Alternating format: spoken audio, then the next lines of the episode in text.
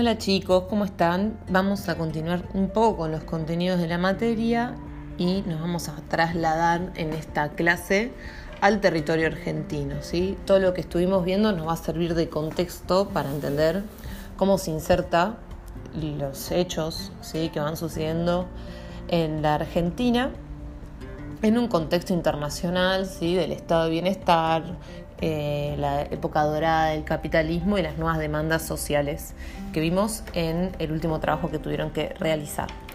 Vamos a empezar a introducirnos en el peronismo. Pero para poder entender un poco el peronismo, yo voy a hacer un breve repaso de algo que ustedes habrán visto eh, el año pasado, que es la década del 30, ¿sí? Algunos elementos que hay que tener en cuenta para entender cómo llega el peronismo al poder y, qué herramientas va a tener para ir construyéndose como movimiento de masas tan popular en la Argentina que sigue siendo de peso, ¿sí? Hasta hoy. ¿sí? Nosotros en la, la década del 30 la inauguramos con una dictadura militar, ¿sí? que es la que depone a Hipólito Yrigoyen, ¿sí? de la mano de José Félix Uriburu, y una crisis económica. Pensemos en, que lo hablamos en las clases anteriores, ¿sí? el carácter del 29, la crisis del 30 y cómo va a afectar a la economía mundial y a la economía argentina. Entonces, durante la década del 30 vamos a tener que, se van a ver los efectos de la crisis, como se ve en otros, en otros territorios del mundo, eh, que hay mucho desempleo, baja de salarios, ¿sí? Eh, hambrunas, eh, surgen en Argentina en ese momento las villas miseria, ¿sí? y por otro lado, el régimen político va a comenzar como una dictadura los primeros años del 30 con Uriburu y esta dictadura va a fracasar y va a ser reemplazado por una democracia restringida, porque se va a utilizar lo que van a llamar los presidentes de la época el fraude patriótico. El primero que lo va a instalar es Agustín P. Justo, ¿sí? que también era un militar como Uriburu, y, y, lo que van a hacer es armar como toda una pantomima de que está funcionando las, las instituciones democráticas, pero va a haber fraude. Y se llama fraude patriótico, ¿sí? porque era una forma de legitimar el fraude. De, bueno, hacemos eh, esto para mantener a la Argentina en... Eh, en buenas condiciones y que no caiga en manos de los radicales o de los comunistas, ¿sí? que estaban creciendo mucho en ese momento dentro de las masas obreras.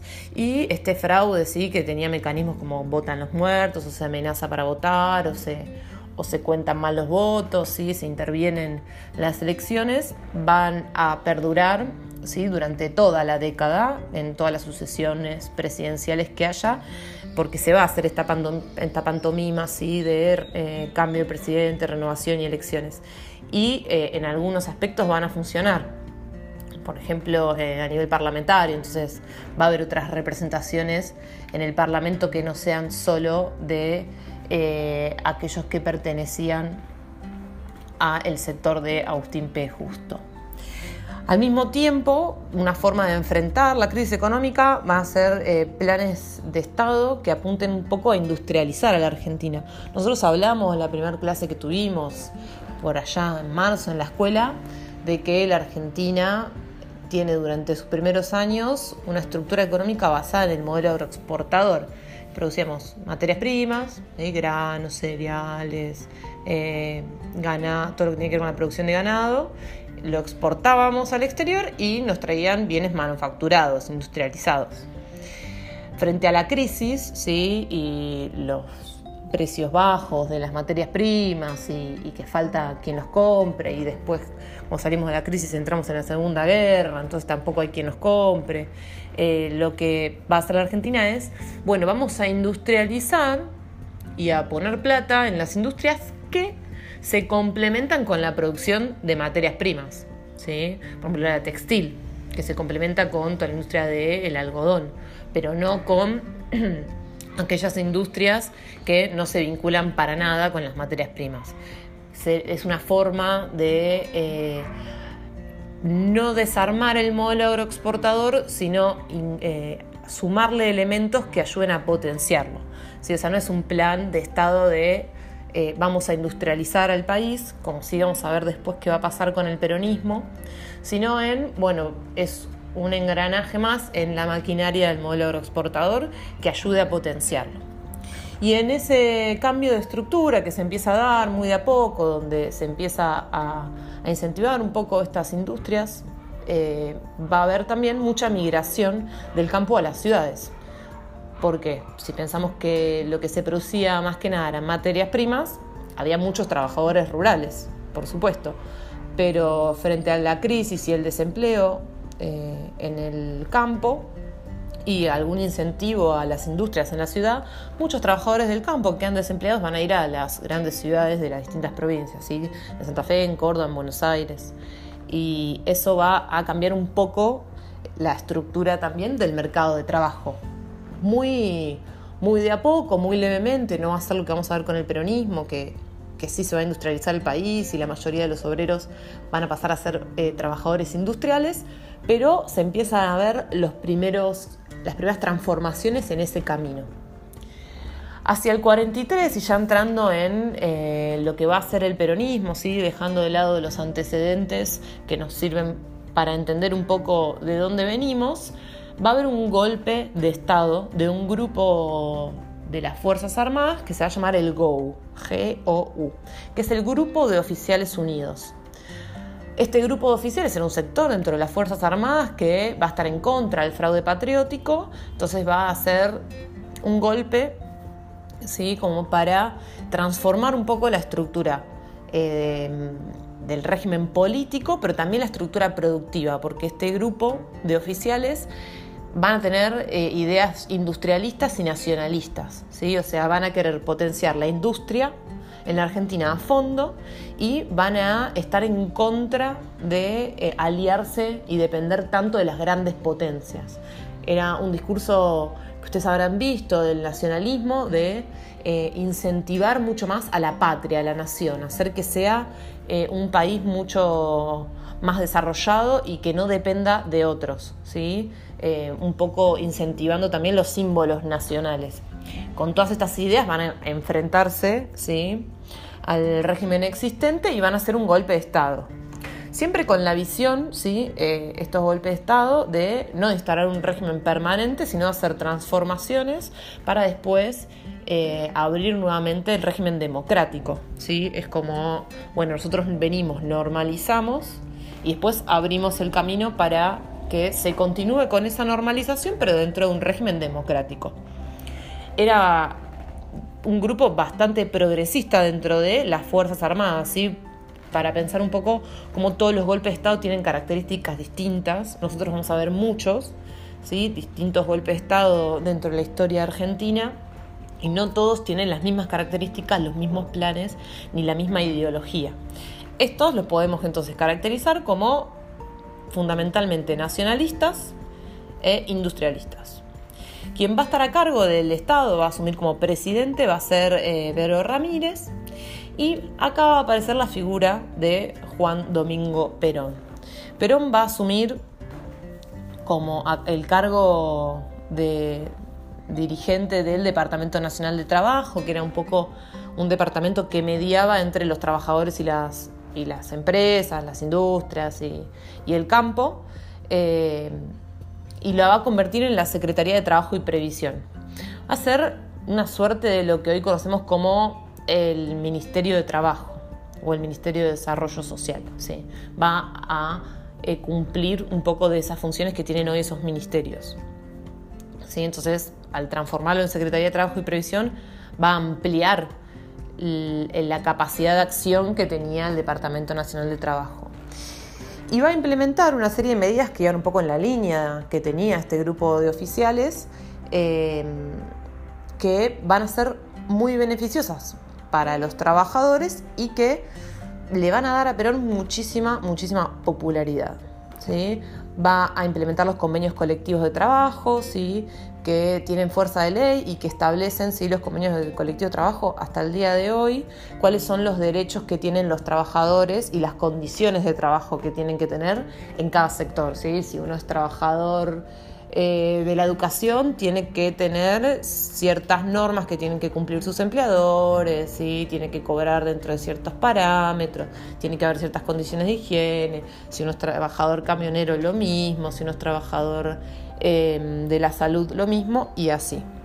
También va a implementar mejoras salariales, va a implementar las vacaciones pagas, es decir, como un poco habilita que existan las vacaciones, porque si uno se tomaba vacaciones no se las pagaban, entonces, bueno, no se las tomaba tan seguido, ¿sí? Eh, va a dar el aguinaldo, que es un sueldo extra anual, ¿sí? dividido en dos partes, va a poner reglamentos de accidentes laborales y de higiene, ¿sí? que ya son en los establecimientos, eh, qué tiene que suceder si hay un accidente laboral, si hay algún empleado que sufre algún accidente y cómo tienen que ser las condiciones de higiene en cada sector, en cada fábrica y en, cada organismo.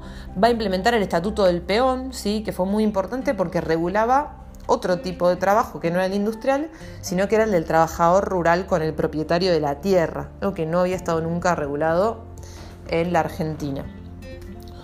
Todo esto va a aumentar muchísimo la popularidad de Perón, ¿sí? porque se va a vincular estas medidas directamente con su figura y también lo va a acercar muchísimo a las dirigencias sindicales, ¿sí? que en ese momento estaban en las diferentes industrias. ¿sí? No había un sindicato único por industria. No es que había bueno, un sindicato para los trabajadores de camioneros, un sindicato para los trabajadores de eh, porterías, por ejemplo. No, había muchos sindicatos que se disputaban y él se va a aliar con aquellos que no eran comunistas. ¿sí? Eh, va a generar mucha simpatía de las dirigencias sindicales porque había efectivizado medidas que ya venía demandando el movimiento obrero hace muchos años atrás. ¿sí? Entonces, obviamente va a generar mucha simpatía, pero no de los comunistas. De hecho, tenemos que analizar esto y nos va a servir un poco las clases anteriores en el contexto en el que estábamos. Para el 43 que se va a dar el golpe hasta el 45, ¿sí? que van a ser los años en los que Perón ocupe la Secretaría de Trabajo y Previsión, eh, el comunismo va a ser una amenaza para todo Occidente, ¿sí? Y nosotros sabemos que va a ser muchísimo más claro después del 45, cuando nosotros vemos que es el inicio de la Guerra Fría. Y además, en este momento, Estamos eh, en medio de la Segunda Guerra Mundial, donde el otro enemigo de Occidente, ¿sí? del Occidente capitalista, eh, van a ser los regímenes fascistas, que de hecho se estaban combatiendo en la Segunda Guerra. Entonces se va a generar una suerte de enemistad ¿sí? Eh, entre los comunistas y el peronismo. El peronismo ¿sí? va a empezar a surgir como movimiento por todos los adeptos que empiezan a surgir con la figura de Perón y todas las, todas las medidas que estuvo tomando. Eh, dentro del de grupo de oficiales armados van a desconfiar muchísimo de los comunistas y había como un acuerdo de que el Estado tenía que tener un nuevo rol. El Estado tenía que mediar entre los trabajadores y los empresarios y hacer concesiones hacia los trabajadores para que estén contentos. ¿Por qué? Porque si los trabajadores no estaban contentos, los cooptaba el comunismo, se volvían comunistas. ¿Sí? porque eh, estaban enojados con sus patrones, con sus lugares de trabajo y había más riesgo de que hiciera una revolución. En cambio, si les daban ciertos beneficios, ¿sí? iban a estar contentos con el gobierno, con el régimen y no iban a eh, hacer huelgas, no iban a protestar y no se iban a volver comunistas. Y el comunismo, como muchos otros sectores de la sociedad que tienen muchos adeptos, ¿sí? los comunistas, los socialistas y los radicales, van a vincular muchísimo a la figura de Perón al fascismo. ¿sí? ¿Por qué? Bueno, primero por un viaje que hace Perón a Italia, ¿sí? Eh, donde lo recibe Mussolini, pero además, ¿sí? previo a estos años, pero además porque ven que se está empezando a transformar la estructura del Estado y que el Estado tiene un rol hacia los trabajadores y de persecución hacia la oposición que ellos vinculaban mucho al fascismo. Entonces, durante los primeros años del peronismo, tanto los comunistas como los socialistas, como los radicales de la Unión Cívica Radical, van a identificar a Perón con el fascismo. ¿sí? Entonces vamos a tener ahí como todo una, una, discusión, una posición política eh, donde tenemos a quienes dicen defender el régimen democrático, a quienes acusan a otros de peronistas y a quienes acusan a otros de fascistas. Perón, hacia el 44, va a asumir el Ministerio de Guerra y la vicepresidencia de la Nación, o sea, va a empezar a acumular un montón de cargos, no solo va a tener la Secretaría de Previsión y Trabajo, va a seguir en la Secretaría de Previsión y Trabajo, pero además le van a sumar estos cargos. Y eso va a ser una gota que rebalse el, vaso. ¿sí? Perón va a tener en contra, dentro del movimiento obrero, a los socialistas y a los comunistas. Ya les decía, lo acusan de fascista va a tener en contra a la Unión Cívica Radical, porque la Unión Cívica Radical había sido un movimiento, primer movimiento de masas de la Argentina y estaba perdiendo adeptos y seguidores frente a la figura de Perón. Y va a tener en contra a los sectores patronales, ¿sí? que dicen, bueno, Perón les está entregando muchos beneficios a los trabajadores, eh, un poco con la justificación de luchar contra el comunismo, pero nos está afectando todos los beneficios que les está dando.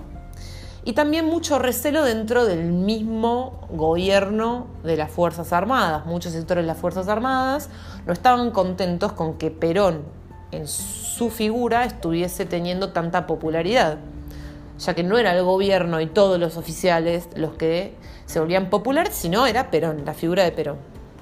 Entonces se va a empezar a generar un clima de muchísima tensión donde van a acusar a, Perón de fascista, de, querer apropiarse del poder y se va a convocar a una marcha ¿sí? en septiembre del 45 que se llama la Marcha por la Constitución y la Libertad, exigiendo que se retire el gobierno militar, que se, que se retire la figura de Perón y que se convoque inmediatamente a elecciones.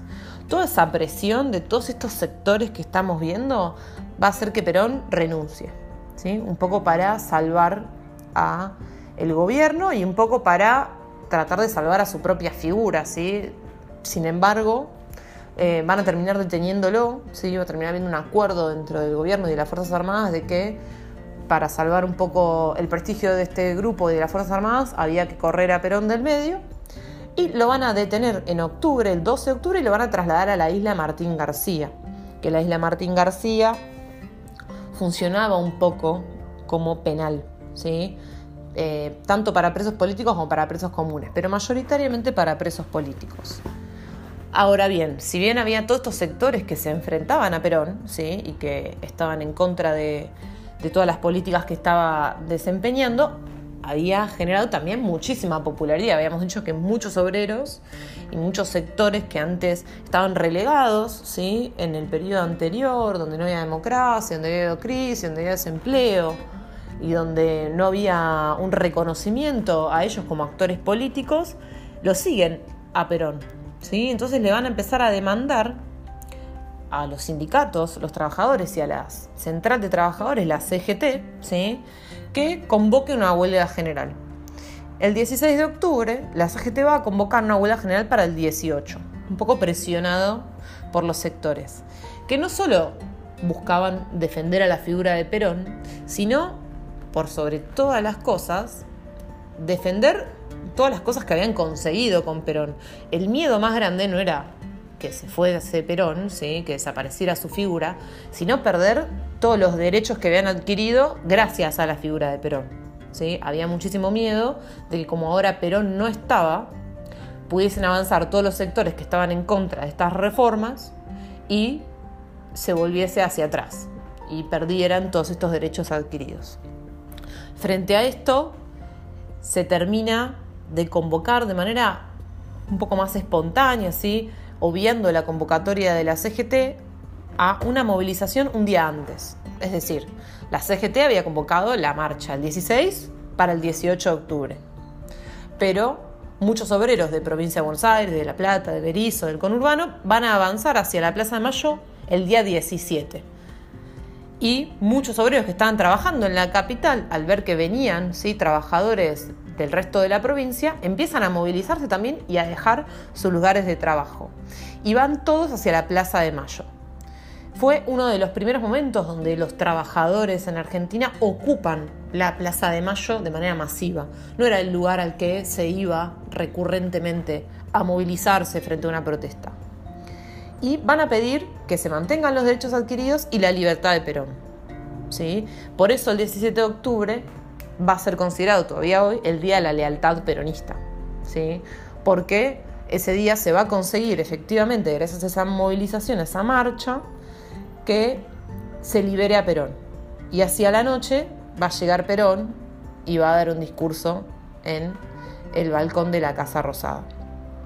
Esto es el inicio fundacional del movimiento peronista, porque es eh, como un momento mítico de la historia del peronismo donde Perón se reencuentra con las masas de trabajadores que lo siguen y eh, le devuelven un poco a Perón el poder. Perón, eh, hay testimonios que dicen que bueno, que él ya se daba por, por perdido, que había visto, bueno, me encerraron, me mandaron a Martín García, es evidente que mi carrera política se terminó.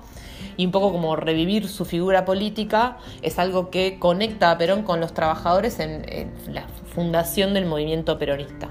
A partir de ahora, Perón va a reconocer a esos trabajadores como su base de poder, ¿sí?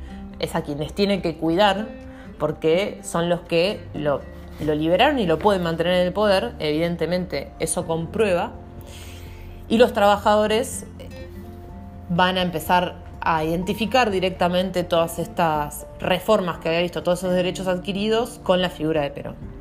Y esto además va a generar una crisis tremenda en el gobierno militar. ¿sí? por lo que el gobierno militar, después de lo que fue el 17 de octubre del 45, va a tener que convocar elecciones. Y lo va a hacer para febrero de 1946, ¿sí? un par de meses después. Y va a haber dos sectores que se van a enfrentar. Por un lado, va a estar Perón, ¿sí? con el Partido Laborista que va a fundar. El Partido Laborista va a ser básicamente algunos sectores que habían quedado del BOU, pero por sobre todas las cosas, em, dirigentes sindicales, ¿sí?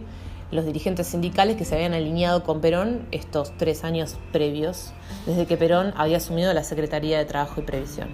Y la fórmula va a ser Perón-Quijano porque va a haber un sector de la Unión Cívica Radical que va a simpatizar con el peronismo, ¿sí? la Unión Cívica Radical, Junta Renovadora, entonces va a haber algunos sectores de la Unión Cívica Radical que se sumen a la fórmula, ¿sí? independientes, en principio, eh, van a seguir siendo radicales, pero se van a sumar como en un frente con el peronismo. Y también en algunas provincias algunos sectores conservadores, ¿sí? que no querían estar en el partido de oposición al Partido Laborista porque allí estaban los radicales. Y para muchos conservadores eran peor los radicales que el peronismo por una vieja oposición que había entre ellos. Así sabemos que del otro lado, ¿sí? quienes se enfrentaban en las elecciones al Partido Laborista y a la fórmula Perón-Quijano eran eh, los radicales junto con socialistas, comunistas y demócratas progresistas en un frente que van a llamar la Unión Democrática. ¿Por qué se va a llamar la Unión Democrática? Bueno, porque eran todos estos sectores que identificaban al peronismo con el fascismo. Entonces decían, ellos representan el fascismo, nosotros representamos la libertad y la democracia. ¿Sí? Esa es la única forma en que podrían juntarse una persona de la Unión Cívica Radical, un socialista, un demócrata progresista, que era un partido conservador, relativamente conservador, y un comunista, ¿sí? que se habían enfrentado durante años, se van a unir para enfrentarse al peronismo. Y Perón va a tener una estrategia electoral muy fuerte que eh, es muy conocida, ¿sí? que en las elecciones va a empapelar la ciudad con una consigna que es Braden o Perón. Es decir, no es Perón versus eh, la Unión Democrática. ¿sí? Tamborini y Moscara la fórmula de la Unión Democrática. No es Perón versus Tamborini. No es el Partido Laborista versus la Unión Democrática. Va a ser Braden o Perón. ¿Quién era Braden? Braden era el subsecretario de Asuntos Latinoamericanos del gobierno de Estados Unidos. Es decir, un funcionario de los Estados Unidos que tenía injerencia en la política latinoamericana y que en unas declaraciones sale abiertamente a apoyar a la Unión Democrática, ¿sí? justamente porque eh, había esta idea de que o, era un fascista o era un comunista, pero que no era alguien a quien los Estados Unidos podría apoyar. Entonces Perón, ¿sí?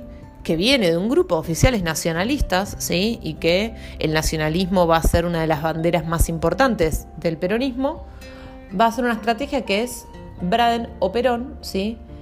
un poco hablando del el antiimperialismo, ¿sí? de defender la nación frente a la injerencia de los Estados Unidos en los asuntos de la Argentina.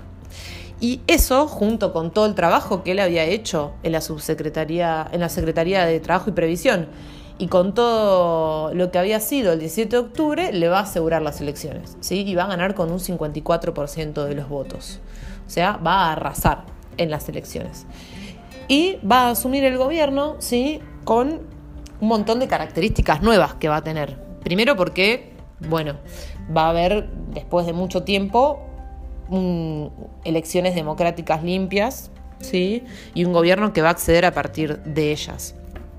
Y después porque la política peronista va a ser muy, muy particular, ¿sí? En principio, ¿cómo se va a empezar a conformar la política en la Argentina a partir del ascenso del peronismo al poder en las elecciones del 46 es que ya no va a haber radicales y conservadores o comunistas y anticomunistas, sino que todo el espectro político argentino se va a empezar a medir en términos de peronismo-antiperonismo. Y va a ser así un poco fomentado por el peronismo en el gobierno, ¿sí? Va a haber esta idea de, bueno, los peronistas somos los que defendemos la nación al pueblo, ¿sí? y los antiperonistas, a los que van a llamar gorilas, ¿sí? representan a la oligarquía o son aliados de la oligarquía, ¿sí?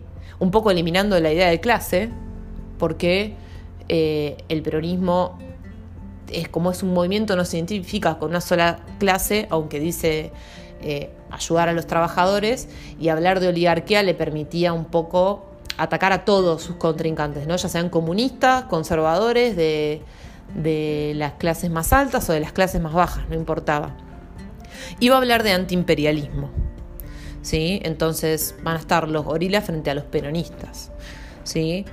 Em, va a haber mucha persecución de la oposición eh, durante el peronismo. ¿sí? Por ejemplo, uno de los líderes de la Unión Cívica Radical, Ricardo Balbín, eh, va a ser apresado en el 50, van a expropiarse algunos medios de comunicación, se van a eliminar voces opositoras de, los diarios y de la radio, ¿sí?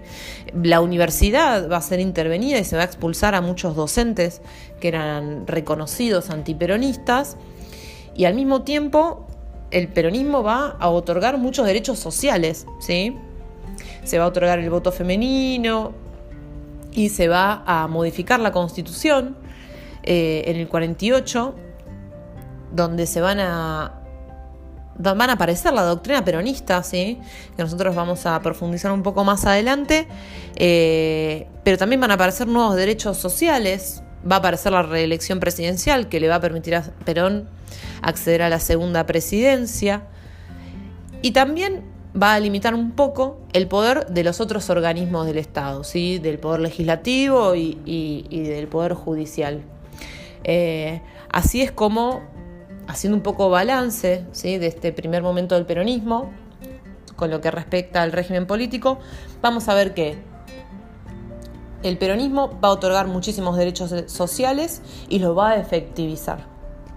Que al mismo tiempo va a perseguir a la oposición y eso va a hacer que sea visto como eh, cercano al fascismo. Que va a obligar un poco por sus manejos ¿sí?